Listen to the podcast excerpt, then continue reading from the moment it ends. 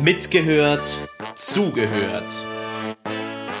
Der Podcast der kirchlichen Jugendarbeit in der Erzdiözese München und Freising.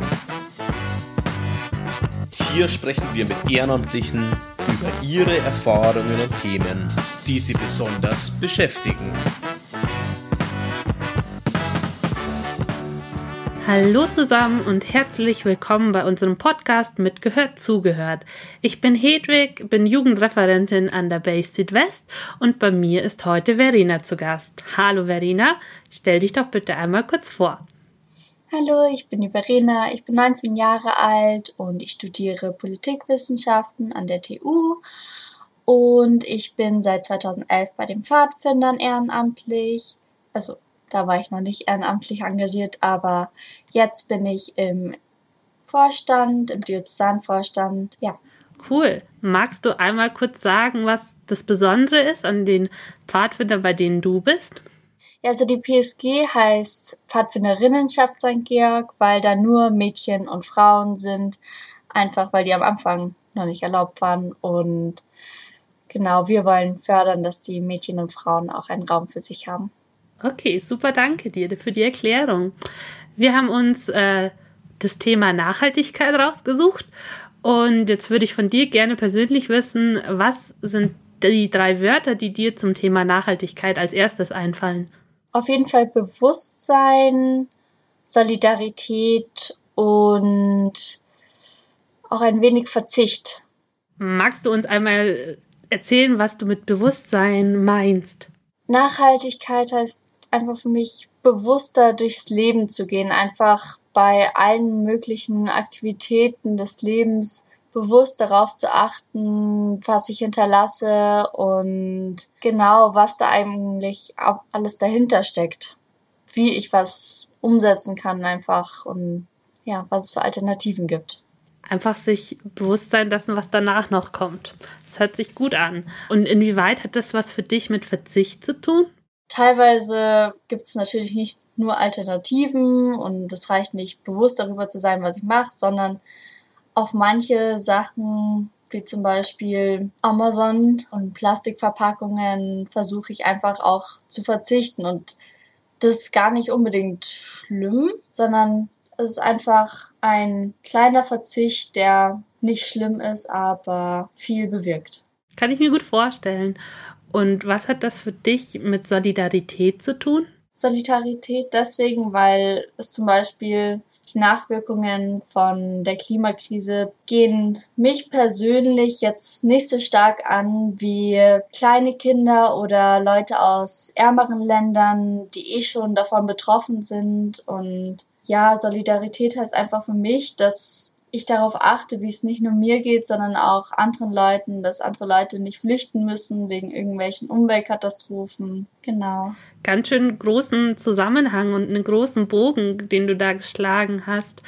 Wie probierst du das denn in den Alltag zu bekommen? Weil ich mir gerade so denke, das sind super Gedanken, die dahinter stecken, aber könnte im Alltag ziemlich schwierig sein.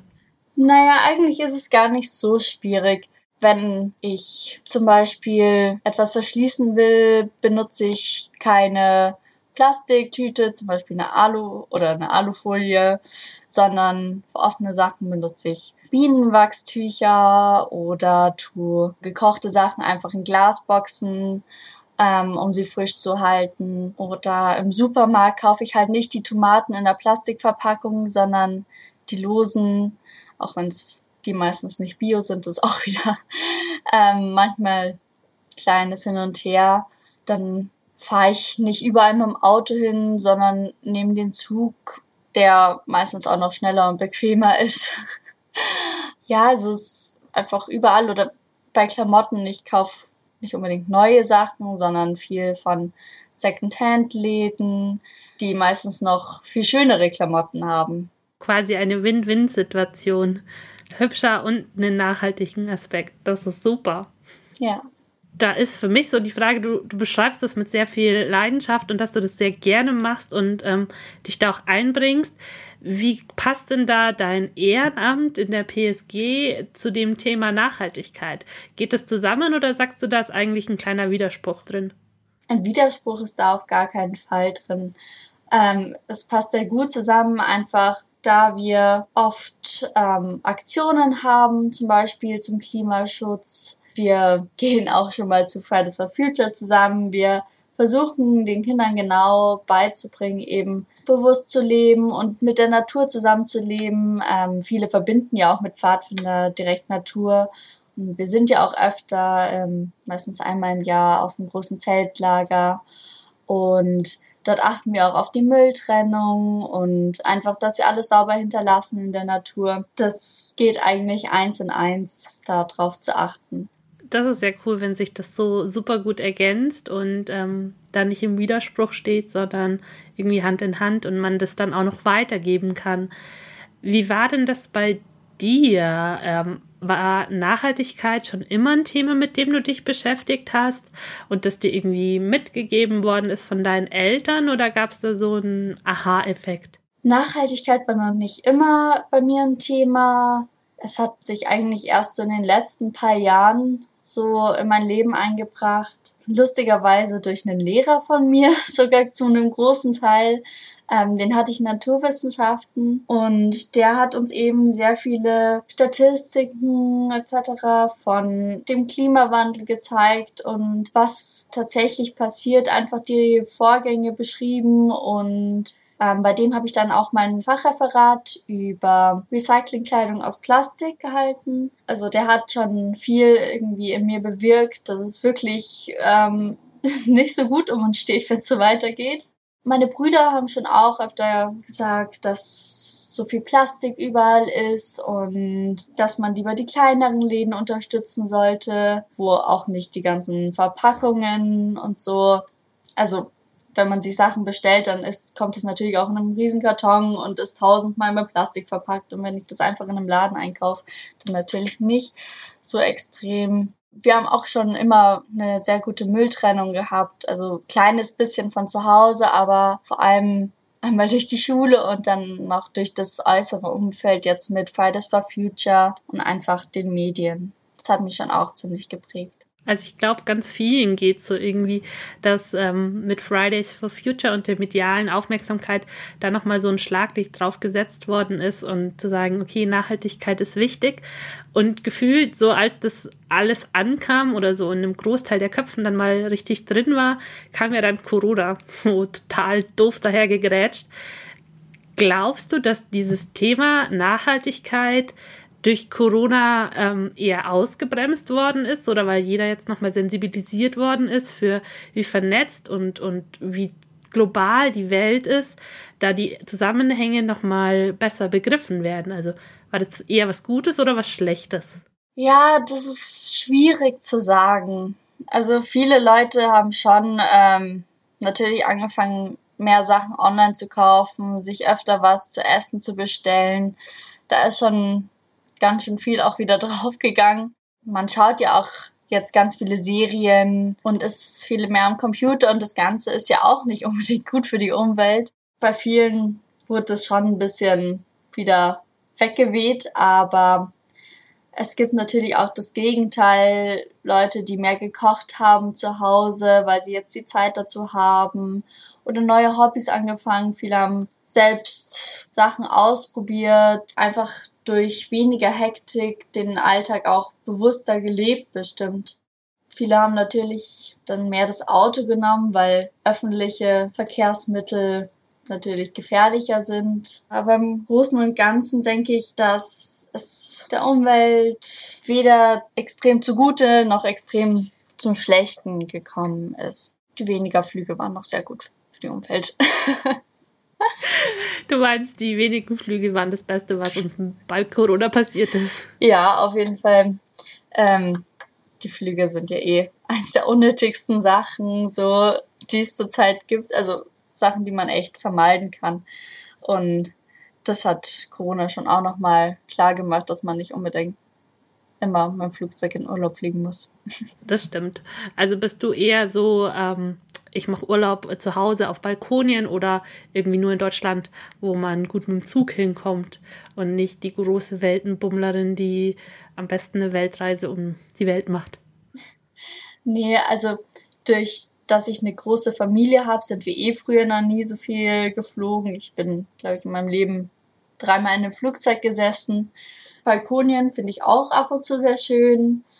Aber sonst machen wir halt mit der Familie, setzen wir uns in ein Auto und fahren dann halt äh, nach Kroatien oder Italien. Also einfach innerhalb Europas, wo man gut hinkommt. Wir schauen halt auch, dass wir nicht unnötig viele Autos eben benutzen, um in Urlaub zu fahren. Das hat mich noch nie so weit weggezogen, weil wir eigentlich alles Schöne auch hier haben. Gutes Stichwort, würde ich dir voll und ganz zustimmen. Ich finde zu Hause ist mit am schönsten. Reicht es dir, nur ein gutes Vorbild zu sein beim Thema Nachhaltigkeit oder würdest du eigentlich ganz gern noch was verändern? Eine schwierige Frage. Ich bin gerne ein gutes Vorbild, aber es müssen sich schon sehr viele Sachen noch extrem ändern. Also allein die Kohleindustrie, dass die noch so am Laufen gehalten wird. Also wir müssen auf jeden Fall dafür kämpfen, dass die ganze Welt ein bisschen ins Umdenken kommt. Klar, es muss nicht alles auf einmal sein, aber nur ein gutes Vorbild zu Hause zu sein, reicht jetzt nicht unbedingt, um die Welt zu retten vor der Klimakatastrophe, die uns eventuell noch bevorsteht. Sprich, da muss noch mehr getan werden. Wenn du was verändern könntest, also abgesehen, Corona ist rum, ähm, haben wir erfolgreich besiegt und du wärst an der Macht oder in der Position und könntest was verändern. Was würdest du ändern? Inlandsflüge würde ich streichen, eindeutig. Kohlekraft so schnell wie möglich abschalten viel dafür geben, dass ich Unternehmen umweltfreundliche Strategien oder Innovationen so geschmackvoll wie möglich mache. Also ja, ich würde viel mehr Subventionen in zum Beispiel die Landwirtschaft geben, dass die Milch nicht mehr für unter einem Euro verkauft wird und dafür den Unternehmen, die einfach extrem viel CO2 ausstoßen, noch eine stärkere Steuer aufsetzen. Klar, die müssen auch was verdienen, aber das braucht es einfach nicht. Also quasi so eine Art CO2-Steuer beziehungsweise eine veränderte CO2-Steuer, damit man Tieren was Gutes tun kann und ähm, Firmen, die mit irgendwas anderem, was total sinnfrei ist, wie die Energiegewinnung durch Kohle, ähm, Geld ähm, abknöpfen und das einfach umverteilen. Ja, das will ich auf jeden Fall versuchen. Einfach einen Anreiz zu liefern, von sich aus auch umweltfreundlicher zu werden. Und da hoffst du, dass Subventionen äh, die richtige Möglichkeit ist. Glaubst du, dass das immer so auf Freiwilligkeit alles passiert oder hast du die Befürchtung, dass wir so große Unternehmen vielleicht auch erst zwingen müssen? zwingen ist vielleicht das falsche Wort.